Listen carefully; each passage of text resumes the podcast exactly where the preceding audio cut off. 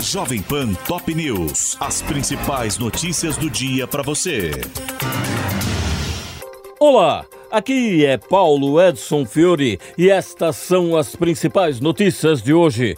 Ato no Congresso marca hoje um ano dos ataques às sedes dos poderes. O evento, nomeado Democracia Inabalada, deve reunir, além de Lula, os presidentes da Câmara, Arthur Lira, do Senado, Rodrigo Pacheco e do STF, Luiz Roberto Barroso, além de ministros, governadores, parlamentares e representantes de estatais e da sociedade civil. Civil Lula disse que o 8 de janeiro de 2023 jamais deverá ser esquecido. Na véspera do aniversário dos atos de vandalismo em Brasília, o presidente postou vídeo nas redes sociais classificando como irresponsáveis aqueles que se envolveram nos ataques. Ao menos oito governadores não irão à cerimônia do governo para lembrar o 8 de janeiro. Um deles é Tarcísio de Freitas, de São Paulo, que alegou estar de férias e em trânsito mas os chefes dos executivos de Minas, Romeu Zema, e do Rio, Cláudio Castro, que, como paulistas, são aliados de Jair Bolsonaro, ainda não confirmaram a presença. Amigos, torcedores e ex-jogadores se despedem de Zagallo com homenagens no Rio de Janeiro. O corpo do tetracampeão mundial, que morreu na sexta-feira aos 92 anos, foi velado na sede da CBF neste domingo e enterrado após cortejo no cemitério São João Batista. E Dorival Júnior será o novo treinador da seleção brasileira. O técnico aceitou o convite feito pelo presidente da CBF, Edinaldo Rodrigues, e anunciou no X, antigo Twitter, a saída do São Paulo para assumir o posto deixado por Fernando Diniz, que foi demitido na sexta-feira.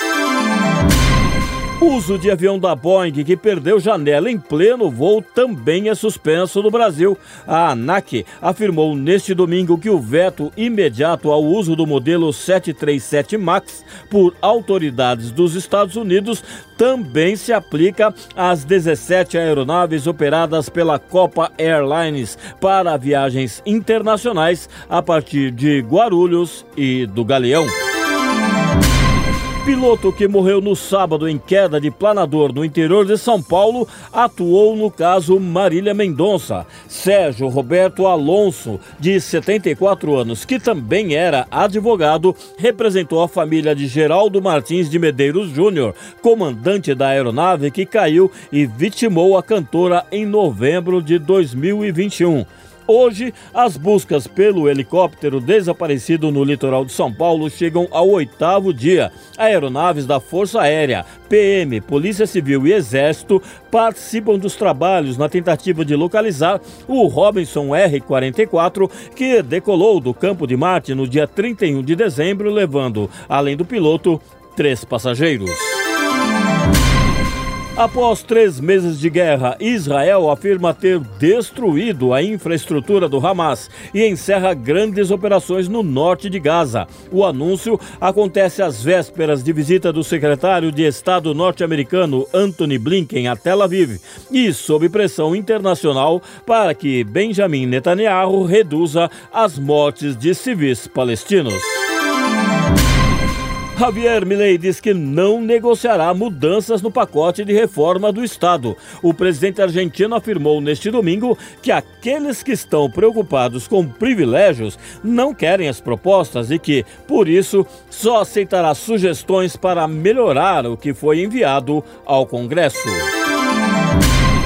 Tempestade de neve cancela mais de 700 voos e atrasa outros 1.500 nos Estados Unidos. Nevascas cobriram o Vale do Hudson, em Nova York, com uma camada de mais de 30 centímetros de gelo e afetaram também regiões de Boston e Nova Inglaterra, além de colocar 15 milhões de pessoas em alerta ao norte do Arizona. O uso de drogas por Elon Musk preocupa executivos da Tesla e representantes da SpaceX. Segundo o The Wall Street Journal, a conduta do bilionário, que seria consumidor de ketamina, LSD, cocaína e cogumelos psicodélicos, acende em diretores o temor de que as empresas sejam afetadas perante os investidores. Este é o podcast Jovem Pan Top News Para mais informações, acesse jovempan.com.br.